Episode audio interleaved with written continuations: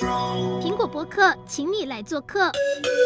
Hello，苹果新闻网的各位观众朋友，大家好，我是主持人小慧。哎，我们现在买房子，不管是买房还是卖房，其实都会做一件很重要的事情，就是上实价登录系统查询我们这个房子周边的行情价，要避免买贵或者是。卖得很便宜，因为现在其实大家消费者都很聪明，然后网络的资讯也非常的发达，呃，实价登录已经变成一个买卖参考的重要指标。我们今天就是要来好好的讨论一下实价登录中一直有争议的一个点，就是我们到底要不要揭露门牌或是地号？那我们今天首先先请到人称不动产智库的房产专家张新民张老师。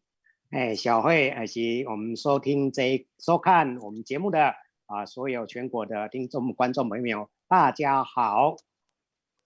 我是张新民 啊，人家称张老师。那我目前在正声广播电台有主持一个日光大道的节目，同时我也是消基会房屋委员会的召集人。那我们消基会房屋委员会有非常多的专家学者。帮我们的这个买卖屋的听众、观众朋友们的一个权益来把关，所以大家可以好好应用我们这样的一个团队。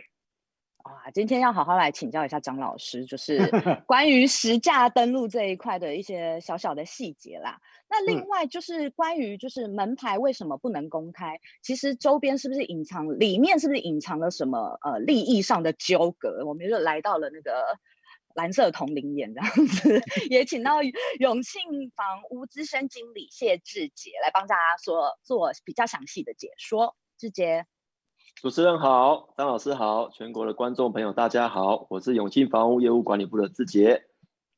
嗨，志杰好。哎，其实实登从二零一二年呃实施嘛，所以现在其实已经八年了。那中间也有不少风波，大家也是会想说啊，要呃要更精进啊，或者是怎么样？张老师想要请教一下啊，嗯、实价登录上路到现在的变革跟差异在哪边？有没有真的朝向所谓的居住正义这个方向前进？好，那小辉问到了一个很重要的一个关键。那实价登录确实从二零一二年八月一号正式实施。那为什么会在这个时间点实施呢？最主要就是那一年有一个很重要的一个选举，总统大选。那在总统大选的这样的一个互相啊这个竞争的之下，很多民众也都发出了一个不平之鸣，也就所谓的居住不正义。所以房价高涨引起的这种高民怨啊，都是两方阵营要好好把握的这样的一个课题。所以呢，当时的这个。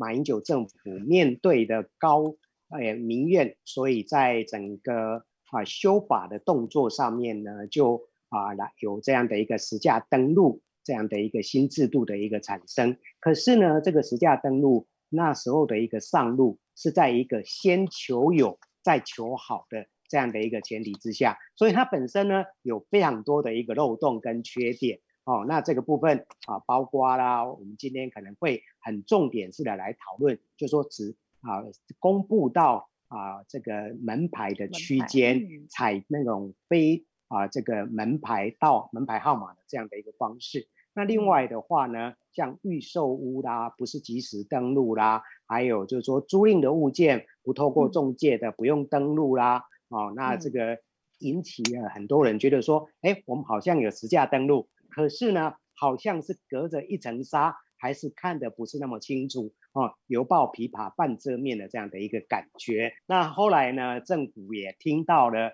市场上有这样的一个声音。那因为消费者在这个实价登录的应用使用上面，小贝也提到了，就是说很多人都会来啊参考，特别是卖房子的人买房子，他根本不晓得哦，到底现在的真正的行情是多少？我记得我有一阵子接过一个老伯伯打电话给我，他是说啊，他在信义计划区附近有一个老房子，大概四十来年了，他想要卖掉，可是呢，不晓得要卖多少钱。我就说，哎，你自己住在这个房子里这么久了，你应该也可以听到左右邻居或是说一些中介业者的一个讯息啊。他说他听到的，他也不知道是真还是假。所以呢，他是蛮困惑的。他希望说咨询到一个比较啊公正客观的人的一个看法。那这个就是在过去没有实价登录，大家对于这个资讯犹如这个所谓的瞎子摸象的这样的一个情形。嗯、那有这个实价登录之后，又没办法到达这个所谓的门牌号码，实际上大家也是在猜哦。所以啊，内政部在二零一八年的时候就已经提出了要修这个实价登录的这样的一个想法。嗯、那希望就是说能够做到三个目标，一个是及时，一个是透明。嗯一个是更正确哦，所以呢，内政部实际上他也知道现行的实价登录有非常大的一个问题点，可是呢，这么大的理想的一个修法的这个架构呢，送到立法院去之后呢，竟然被立法委员东砍东砍西删，就删到最后被大家称为所谓的实价登录二点零版，只剩下零点五版，那这个部分让大家非常的失望。那改过去改过来的只有几个，就是说啊、呃，比较不关无关痛痒的，就是把这个实价登录的权利义务人呢，从代书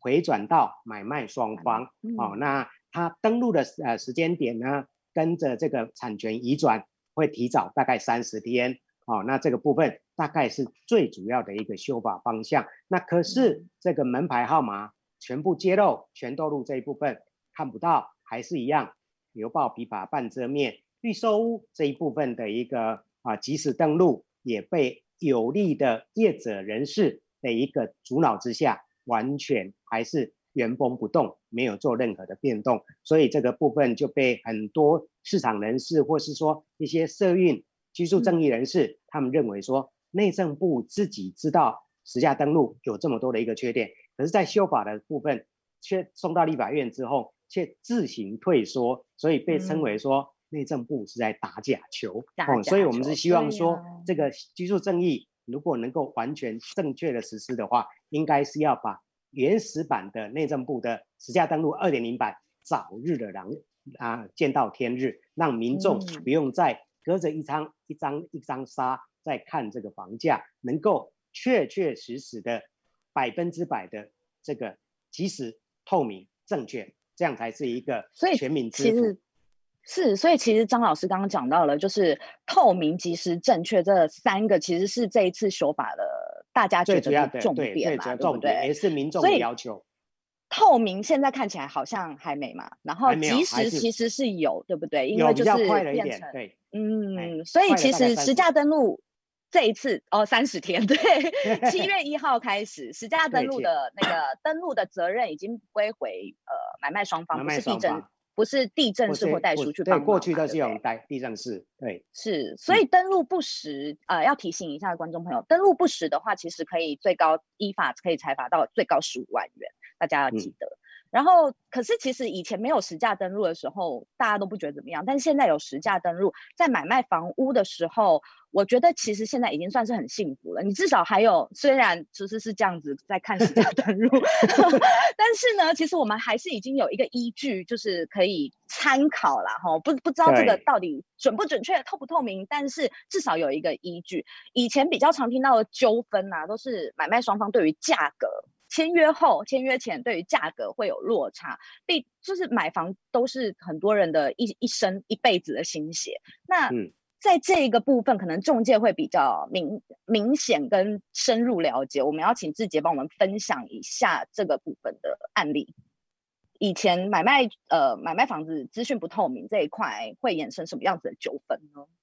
好。其实实价登录的上线以后，其实已经针对我们国内那个整体的行情资讯是一大步了。因为早期我们讲说以前传统市场的时候，其实大部分的消费者他他不知道到底旁边他到底卖多少。就像张老师所讲，一般要知道可能就要去问邻居，或是你可能要去问中介。可是说实在，有时候你讲中介讲真的讲假的，其实不一定。哦，所以说变成说以前大家的生那个我们讲买卖房子的决定权，其实价格上决定权其实不在自己身上，因为你自己没有办法做一个很客观的判断，也没有一个公正单位去提出一个很公正力的一个资讯诉求。所以在实价登录二零一二年上线以后，到现在八年，从刚开始一开始资讯不多，大家可能还没有办法很全面性的去做一个参考，到现在累积了八年的资料，也有八年的一些成交记录，当然它揭露率可能不敢说百分百。那现在目前民众只要买房或卖房，他一定都会参考实价登录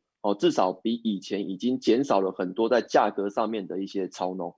那但是即使实价登录这样上路完以后，就像张老师讲，其实落实到我们讲的透明，或是到一些预售屋的一些正确的一些登录，其实你越透明、越正确，而且越及时，其实你反而是可以帮助到消费者，他可以越正确的去呃决定说自己要买或卖的价格，把把这个决定权掌握在自己消费者身上。可是就很可惜的是，没有落实到门牌，他们目前的实价登录还是一到三十号。其实一到三十号一个很大的落差。我以打一个比方。就是说，如果说今天一条路一到三十号，有时候一个号码它就是一栋大楼，哦，比如说我们讲说你住哪里，中山路一段一号十五楼，你住中山路二号几楼，这个一栋一一号它一栋大楼，一栋大楼可能集合住宅就有将近快八十户一百户，那你今天三十号的话，等于说你隔了三十栋大楼，哦，这是第一个，然后第二个就等于说你今天三十号门牌，有时候你可能是一个街头一个街尾的。一个价格，那当你街头跟街尾有时候可能因为商圈的不同，距离捷运站或是机能性的不同，还有它本身大楼品质的不同，或是屋龄的不同，甚至有的时候是一些可能楼层的不同，你会有不同的一些价格。可是当你到一到三十二的时候，一到三十号区间，你没有办法判断说，第一个你到底是哪一间成交，哦，这个只有说我们比较常在做这个行业做，我们可能会透由现在实价登录去看它的屋龄。哦，它的一些可能大概位置，我们大概可以断定说，哦，它大概是这栋大楼或是这个区域。哦，可是如果说一般消费者他是没有办法去判断说，你一到三十号，他因为他没有去去明确知道说一号还是三十号，所以你你只能用猜说这个附近。可这个附近你的一到三十号范围可能已经拉了一公里、两公里，甚至三公里，它的每一个区域的价格有时候可能相差上下相差十一平三家差十万二十万都有可能。哦，因为中间可能还夹带了一些公寓，甚至有些是土地。哦啊，如果说你你归咎于大楼，那也有大楼的一个不同的一个距离、屋龄跟楼层都会有一些限制，所以导致于说现在有很多的一些中介或是黑心中介，或是有一些可能不肖业者，他运用这样的手法，他去蒙骗消费者。哦，这个运用的手法就是说，他可能跟屋主，他就会拿比较低的价格去跟屋主讲这里的行情，哦，让让他用比较低的价格来卖，让他比较容易去出售。可以很快速的成交。那为了让买方可以赶快买单，他就会提供附近比较高价的行情给他参考。哦，就是说他可能会跟他讲一些可能非事实或选择性的提供，哦，或者我们讲说隐瞒。哦，这个就是我们讲的说实价登录，你如果没有到门牌的话，你没有办法去很知道说我到底我要买这一栋大楼或这一间公寓，在周边附近哪一间成交多少。哦，我打一个比方比喻，就是说我们最近有出两支永庆房屋有出两支广告，一个就是退休杯杯卖房，一个就是小夫妻买房。他退休杯杯卖房，就是因为有一些老人家，他其实不要说实价登录，有时候连实价登录也不会用。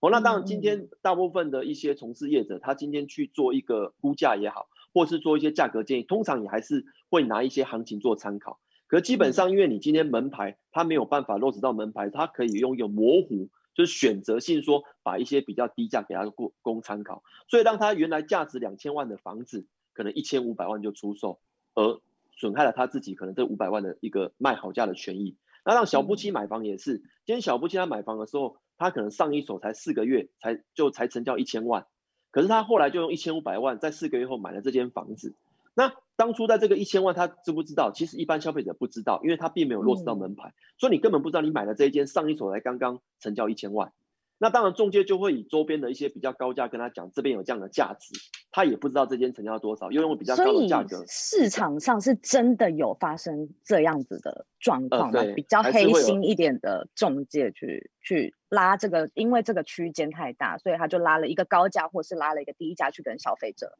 沟通房价这件事情，对，就是把它用一种模糊或是隐瞒或是不对称的去提供行情价格，那你也没有办法知道它到底是讲是真是是假，因为它是因为它也是拿数据给你看啊，对对吧？对，他也是拿就是内政部的数据给你看，他说这里这个一到啊，假如我们讲一到三十号，一到三十号。它就是你看最高就是卖两千万，两千万可能都不到哈，两千万最低就是一千万，那你开一千五百万之类的嘛？会用这种方式吗？类似类似，对，他也可能用隔壁.就是一到三十，他可能拿另外一边三十一到六十号来去跟他讲，哦，就这个比如说距离是更大了，对，嗯、所以说这边很多它的价格就有模糊的一个地带跟空间，跟操弄的空间。所以，所以应该是说，呃，如果比较懂得这个这个这个漏洞的中介，他会有一个可以做的黑心手法，对不对？对，没错。那我可能要请志杰帮我们破，因为你们是中介业者，所以你们应该会很熟悉。要帮我教一下我们的观众朋友，要怎么样去嗯去破解，或者是去分析这个。呃，黑心的手法，这个里面呢，其实包含行情资讯被隐瞒，或者是选择性揭露，就是刚刚志杰说的。然后虚构实登价格，或者是虚构成交价做假合约，左手换右手垫高房价，或是车位和房屋坪数灌在一起，降低每坪的单价，还有不报装潢费，诱使买方出高价。可以请志杰，因为其实蛮多种的啦，这个可能他一二三加起来我们也不知道，要请志杰帮我们呃提点一下怎么防范哈。好，其实刚刚这个主持人也有带到哦，这个是我们可能简单整理一下，现在比较那种不肖业者，他可能有一些他的一些黑心的手法。刚刚像我讲的案例，就像第一个，他的行情资讯被隐藏，或是选择性的提供。今天可能他今天印出他的一些行情资料，一来就是他一到三十号，或者是三十一到六十，它的区间性太高，所以他今天可能就里面有一些很大的作用空间，你并不知道是哪一栋或哪一间成交多少。他可能用一个 A 讲 B 的一个价格去诱导你，可能买高价或卖低价的状况，嗯、甚至他可能决定说，哎，这一期这一笔行情比较高，甚至用不讲的方式，他可能就是针对卖方，他提供你低的行情给你参考，让你卖低的价格，哦，那提供买方让你成那个看高的价格，让买卖双方可以很快媒合，可是这个最终他丧失的是卖方可能卖好价的权利，买方可能买到合理价的权利就被丧失掉了。这是最常犯的第一个，嗯嗯、那第二个我们也听过说，就是虚构实价登录，就是什么？我们也有遇到过有那种修改，就是自行印下来以后修改里面的行情资讯，哦，或是他去变造里面的行情的一个，就是我们讲的作假行情资料，给那个消费者做参考，让他做了一个错误的判断，这种比较是虚构的状况。那第三个来讲的话，其实以前也常发生，现在其实也是有，就是假合约。啊，为什么会有假合约？一来他们有几个目的，第一个，运用假合约的话，它可以跟银行做高贷。哦，比如说今天房子明明是成交一千万，可是他可能实际会有一个一千万的合同是跟他跟他他跟买卖方双方签，哦，跟代书做一些配合，或是做一些业者做配合。哦，然后可是到、啊、就是我们常听到的 A B 约，A B 约，对，哦，然后然后他可能用写一个一千五的成交价，结果他买房子连现金都不用拿出来，嗯、哦，就是我们讲的做假合约超贷，哦的一个状况，哦，去蒙骗一些消费者。那他今天可能登录上去的也是一个一千五的价格，嗯、那就会让一些买方可能他这个一个行情的资讯就容易错误，这个也是一个黑心的手法。嗯、那当我们有看到第四个，就是左手换右手垫高房价。哦，今天我们发现有一些业者，哦，或是不不效业者，他会用呃 A 卖给 B，他可能是亲朋好友的关系，他的目的可能就是想要去透由这样的方式去垫高这个区域性的房价。那也有另外一种方式，可能越卖越低，他用一种 A B，就是左手换右手去操弄这个区块的一个房市的状况，也有这样的一个状况。那当然我们也常遇到这个像车位跟房屋平数一起灌在一起，以降低每平单价。这个在南部，其实我觉得发生几率是越高。在北部来讲，通常我们我们都会把房子跟车位是拆开来去计算。哦，因为我们讲的房屋单价，通常以房子本身为诉求。因为车位来讲，都有它车位依照可能地区或是它的一个什么社区车位的不同，它价格是固定的。哦，那如可是车位它的本身有时候会登记在公社里面，或是独立产权也好。可是有些业者会把车位的产权加到房子的平数里面去计算，让你误以为说买到的这个房子是很便宜的，哦，去让你可能会有一些错觉。可是当分算以后，却是一个很高的一个房子单价去成交。所以呢，有那种车位房屋合在一起的，可能要特别注意。好，那最后一个来讲的话，其实就是福报装潢费，就是有一些比较不肖业者，他会。呃，联手或者勾结一些投机客，所谓投机客就是我们讲的很短期的买卖，而且很频繁，可能不到一个月、两个月，甚至不到半年，他可能就是用一个低买，然后又高卖的状况卖给下一个消费者，哦的这种状况，然后他们可能有时候都会透过一些包装，哦，可能这当初屋况是有一些漏水，或是有一些瑕疵，他们可能就会用一些简易的装潢，可是，在卖的时候用又用一个可能高档装潢的诉求。哦，那当然人是喜欢美的一个视觉的，嗯、所以有些美有一些买方可能就容易会被一些呃那个投机客装潢屋所吸引而出了高价，然后买贵了这种状况。所以其实这六种对六种手法其实算是很常见的纠纷。其实我们很常看到房屋纠纷都是其中的几种，对不对？对，大部分现在目前大概我我自己这样看都是这六种居多。啊、嗯，当然以第一个为最大宗啦.就是隐瞒或选择性。哦，运用他消费者对实价行情的不了解，而去提供错误的资讯行情给他参考。嗯，好，那我们再回归到门牌揭露的问题哦。呃，其实很多人会说，到底揭不揭露到几楼几号，或者是呃我住哪里，这样会不会有隐私上面的问题？这个真的有这么重要吗？我们要问新敏老师，就是门牌揭不揭露，到底对于消费者而言，呃，它的重要性在哪里？里面的猫腻到底？又在哪里？我们看不出来的。OK，刚才志杰经理讲的蛮清楚的哈，就是说我们一般民众面对到这种所谓的业者，不管是他们的话术，或是他们提供的任何的书面资料，往往有时候是很难去辨别真假的哦，所以往只能就是说，哎，业者讲什么我们就听什么哦，所以在这个不动产资讯上面存在的一个。非常不对称的一个状态，所以我们才会要求，就是说，应该要让它揭露到门牌号码，这样对消费者就可以轻松容易的就来判别这个资料到底它的准确性、它的这个及时性或是透明度高不高。那所以我们看到这个台北市政府，他们也有发现到这样的一个问题，所以现在中央政府内政部，它是从一到三十个。三十号一个门牌号码这样的一个区间来揭露，嗯、台北市政府就觉得说，哎，这样好像还不够，应该让消费者更清楚的可以去了解到到底是哪一个标的物。可是呢，他们又担心会跟中央的政策跟做法有所抵触，所以他们大概只能说往前再跨进一步，做到一到十号的这样的一个门牌号码揭露。嗯那可是呢，这个真的对消费者来就真的有更透明吗？所以我之前也写了一篇这个专栏文章，就是说台北市把这个门牌号码啊缩短到十个门号，有可以让消费者更精准的判断到底是哪一个标的物吗？啊，我想还是隔着一层纱，因为第一个民众还是处在一个资讯不对称的一个状态。我们就讲啊，这个啊房仲业者他们本身。在从事房屋的买卖交易，每天都在串接走向，嗯、所以呢，他看实价登录，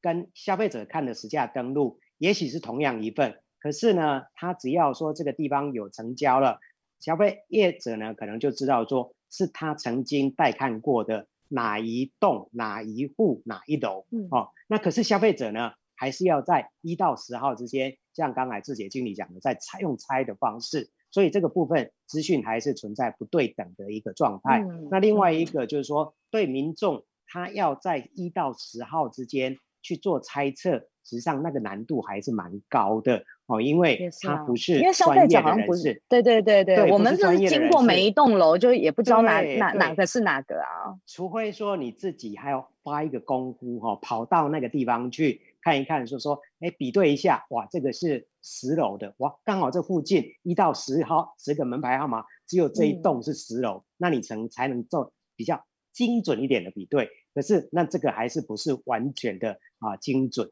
所以这个部分我觉得说对消费者来讲，完全门牌揭露绝对是重要的。嗯、可是呢，这个就是跟刚才我们主持人也提到了，有些人可能会担心，就是说，那我的个人隐私不是完全。都在透露的给大家都知道了？啊、我楼下张妈妈买饭，哦、买买一间房卖掉，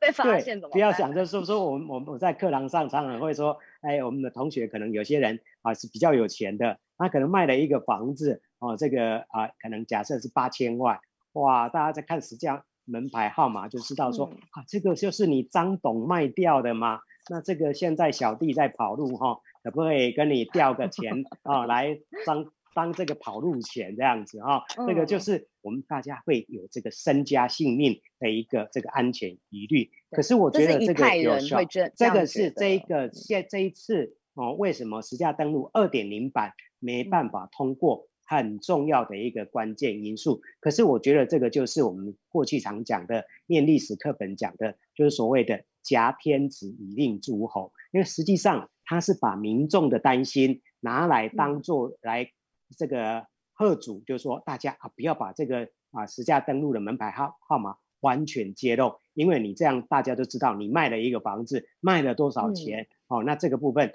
可能会造成你的困扰。可是我觉得说这个部分政府揭露的只是门牌号码，跟你的个资并没有完全的连接，哦，所以大家也不用去担心。实际上我们看到，像在香港，像在美国，哦，是他们在实价登录这一部分的的做法，也都是揭露到门牌号码。那你说美国人不担心个人的个资吗？不担心个人的安全危险？的这个疑虑吗？他们也是很担心，嗯、可是他们在这个实价登录上面，嗯、他们也是完全的让它真正的透明化，让大家可以都看得到。因为你可能也是会当消费者，你也可能也会卖房子，你也会卖房子，所以这样的一个透明资讯，等于就是一个让大家公平取得这个资讯的一个机会。那消费者可以有自主权。去决定他的房子要卖多少钱，因为他有非常丰富的资料可以参考。那消费者也可以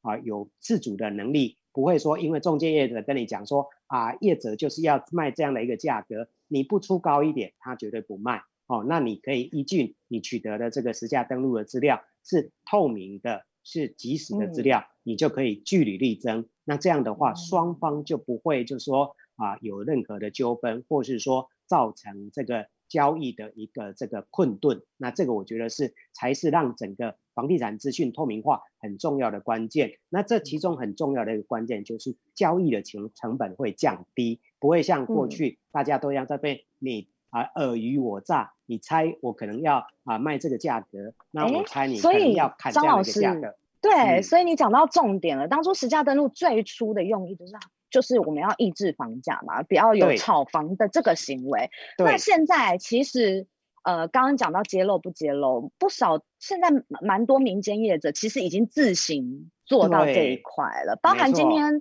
包含今天的那个志姐所属的永庆，他们其实都已经自己在做到，自己已经做到这一端了。然后，但是，嗯，但是我们还是以消费者的立场来说啦，我们还是会有一点点，就像刚刚老师讲的，虽然我们华人的观念。会有一点点根深蒂固，就是隐私这一块，我们好像有一点点，就是会觉得有点惊惊，对对对。然后 我老老老老呃老店老咖啡厨啊拢在啊，那有点惊惊。但是要怎么样让消费者呃会有呃在保障这一块会更着重，然后在隐私这一块的这个疑虑消除，我们要请志杰再帮我们重点再说明一下。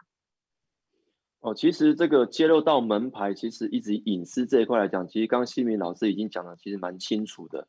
其实我们就思，就是我们想要也呼吁那个消费者要思考一下哦，就是因为今天已开发国家，不管刚老师讲的，不管讲日本、英国或是美国，其实他们这种实价透明的制度已经先行我们非常的久。可他们其实我们讲美国好了，他们重不重视隐私？我觉得美国人他的重视隐私程度应该是高于我们自己台湾人，哦，高于本国。所以说，如果说连美国实施这么久，他都没有隐私上的一些疑虑来讲，其实我们也不用太担心，因为就像那个张金二老师也有讲过，他是不是个人隐私？它是一个产权资料，就像我们今天买一个东西，它有一个出出出生地或产权证明地一样，就是我们今天所揭示的就是一个门牌地号，它让你知道这个房子的一个资讯，而非你个人本身的名字、姓名或是 I 那个身份证字号。哦，所以当然因为这样的一个。因为这样的落实，才有办法真正的回归到居住正义跟跟一个房市的一个透明，才保护到买卖双方。哦，这个是我们比较呼吁各位的地方。哦，所以在这样的一个以先进国家的一个可能，我们讲有一个借鉴之下，其实我们自己其实也不用太担心。哦，因为这个并不会说哦，因为自己，因为我讲实在话，一般的民众，你今天即使我打比方，你知道郭台铭住哪里吗？我真的也不知道郭台铭住哪里啊。打一个比方就是这样子，哦，那你如果说因为真的亲朋好友知道，其实你要卖的话，亲朋他自己应该也知道，哦，所以说对一般的消费者而言，他，你你你把一个公布到门牌，它有时候可能跟针针对跟个人隐私，其实它它是画不上等号的，对，所以我们应该要告诉广大的楼上楼下张妈妈们不用担心，这样。对对对对对，而且其实如果你 是楼上楼下的张妈妈，其实你也会很关心你到底楼上楼下卖多少。会啦会啦，一定都会关心啊。但是就是你知道，我们华人就会有一种心态，是我想要知道你的隐私，或者是我想要知道你家卖多少，但我不想我家被发现呐、啊。对不对？很多真的都是这样，这个是 心态问题。但是如果说撇除心态问题，这呃，以刚刚志杰跟张老师讲的，呃，日日本或者是欧美的国家，他们其实着重隐私权是更胜于我们的。但是他们在房屋揭露这一块，其实是做的比我们还要完整，跟还要好。他们到社区的名称、到门牌、到几乎都是会揭露的。对，嗯，那保障的部分，因为我知道志杰其实你们有做到那个门牌到呃，就是直直接揭露啦。那你们保证的部分有什么特别要跟读者讲的吗？好，其实针对，因为我们永庆房屋一直针对呃消费者是秉持着先诚实再成交的理念，我们觉得就诚实告知哦，不要去做一些隐瞒，提供实实在在的资讯服务，这是最主要的。所以什么叫三不？第一个就不炒房，不炒房。然后第二个是不呃不造假，第三个是不隐瞒。嗯、这个我说实在，对人人家一般人叫口号，可是我们是实际在运作。我们是怎么在运作呢？跟跟去保护消费者。第一个，我们讲不炒房，我们是拒绝跟投机客配合。我们所以投机客还是要讲，就是一个非常短期且频繁买卖的。这个在我们公司基本上是我们是有建制投机客资料库，只要是被我们呃建制为投机客的人，基本上我们是不接受。呃，买卖房屋的服务，嗯、哦，因为我们就是不喜不要去做一个呃炒房的帮凶哈。然后第二个来讲的话，其实我们就是不造假，就像我刚刚有讲的，我们不会去做假合约、啊、哦，去或是操弄对 A B 约，嗯、或是用那种操弄实价登录，用不正确的行情，或是我们讲用用这样子去做银行的超贷的作为，嗯、我觉得这个也是会助长一个房市的不健全跟炒房的行为，这个我们也是禁止的哦。然后第三个来讲，我们讲不隐瞒，就像我们有推出实价登录三点零，我们是现在目前在业界里面唯一有公布到门牌的业，就是永庆房屋。为什么我们敢公布？就是因为我们做了这些作为，因为我们我们不会去做一些短期的买卖哦，所以我们基本上我们第二个来讲的话，我们都敢公布到门牌了，所以我们更是我们甚至希望实价登录二点零应该是要成型的，因为我们觉得这样子才是健全方式。呃，我们讲捍卫居住正义、维护消费者权益的一个最佳的保障，所以我们不隐瞒，啊、我们的成交行情只要出去是不能做更改的。哦，像有一些人行情他会去做删减，嗯、把高的给买方看，把低的给买方看。我们针对买方跟卖方，我们印出来就是一份，我们不能针对高价或是低价或是区域性做一个更改。哦，这个是我们实际上我们永庆房屋基本上可能有在做的一个三步的政策。那我们现在最新又提出了一个两大保证。我们我们在去年推出实价登录三点零，我们把那个那个成交行情公布到门牌，让所有消费者其实可以更及时、透明、了解、准确了解到行情资讯外，我们更要宣示说我们我们的一一个呃，我们讲捍卫居住正义的决心哦。我们现在只要屋主，我们没有提供完整的行情资料的话，我们所谓完整资料就是说，如果我没有提供行情给你参考，或是我有去做一些隐瞒或是做更改的动作。如果我们永庆房屋有人有这样的作为，让你的房子损害到你的权益来讲，我们如果说没有提供完整的成交行情的话，我们保证退屋主全额的服务。现在很多买方哈，其实我们呼吁买方说，其实还是有很多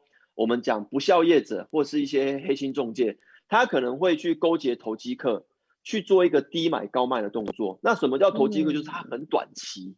哦，所以他他的短期他可能甚至用一些。装潢去包装他的一些物况的瑕疵，嗯、用一些呃不对称或是隐瞒行情的资讯去没有告知你他买卖的一个价格，让你后续去买贵的状况。嗯、所以我们刚刚也讲了，我们也是不跟投机客配合，我们不炒房。所以，我们针对买方的方面，嗯、如果说你今天在一年内的房子，我们没有提供前一手屋主的资讯供你参考，而让你买贵的话，嗯、我们最高会会赔偿三百万的一个价金。的一个保证，嗯、这个是我们现在目前推出最新针对买卖双方的保证，也再次跟呃也也再次证明了我们永庆房屋可能针对呃捍卫居住正义跟这种公平居住正义的这一块，嗯、还有捍卫消费者的决心呐、啊。对，嗯，所以张老师，你其实应该是看到民间业者其实已经呃超算是超前部署的对，对嗯，实价登录这一块，你乐观其成吗？当然，因为我们消基会当然对这个民间业者啊，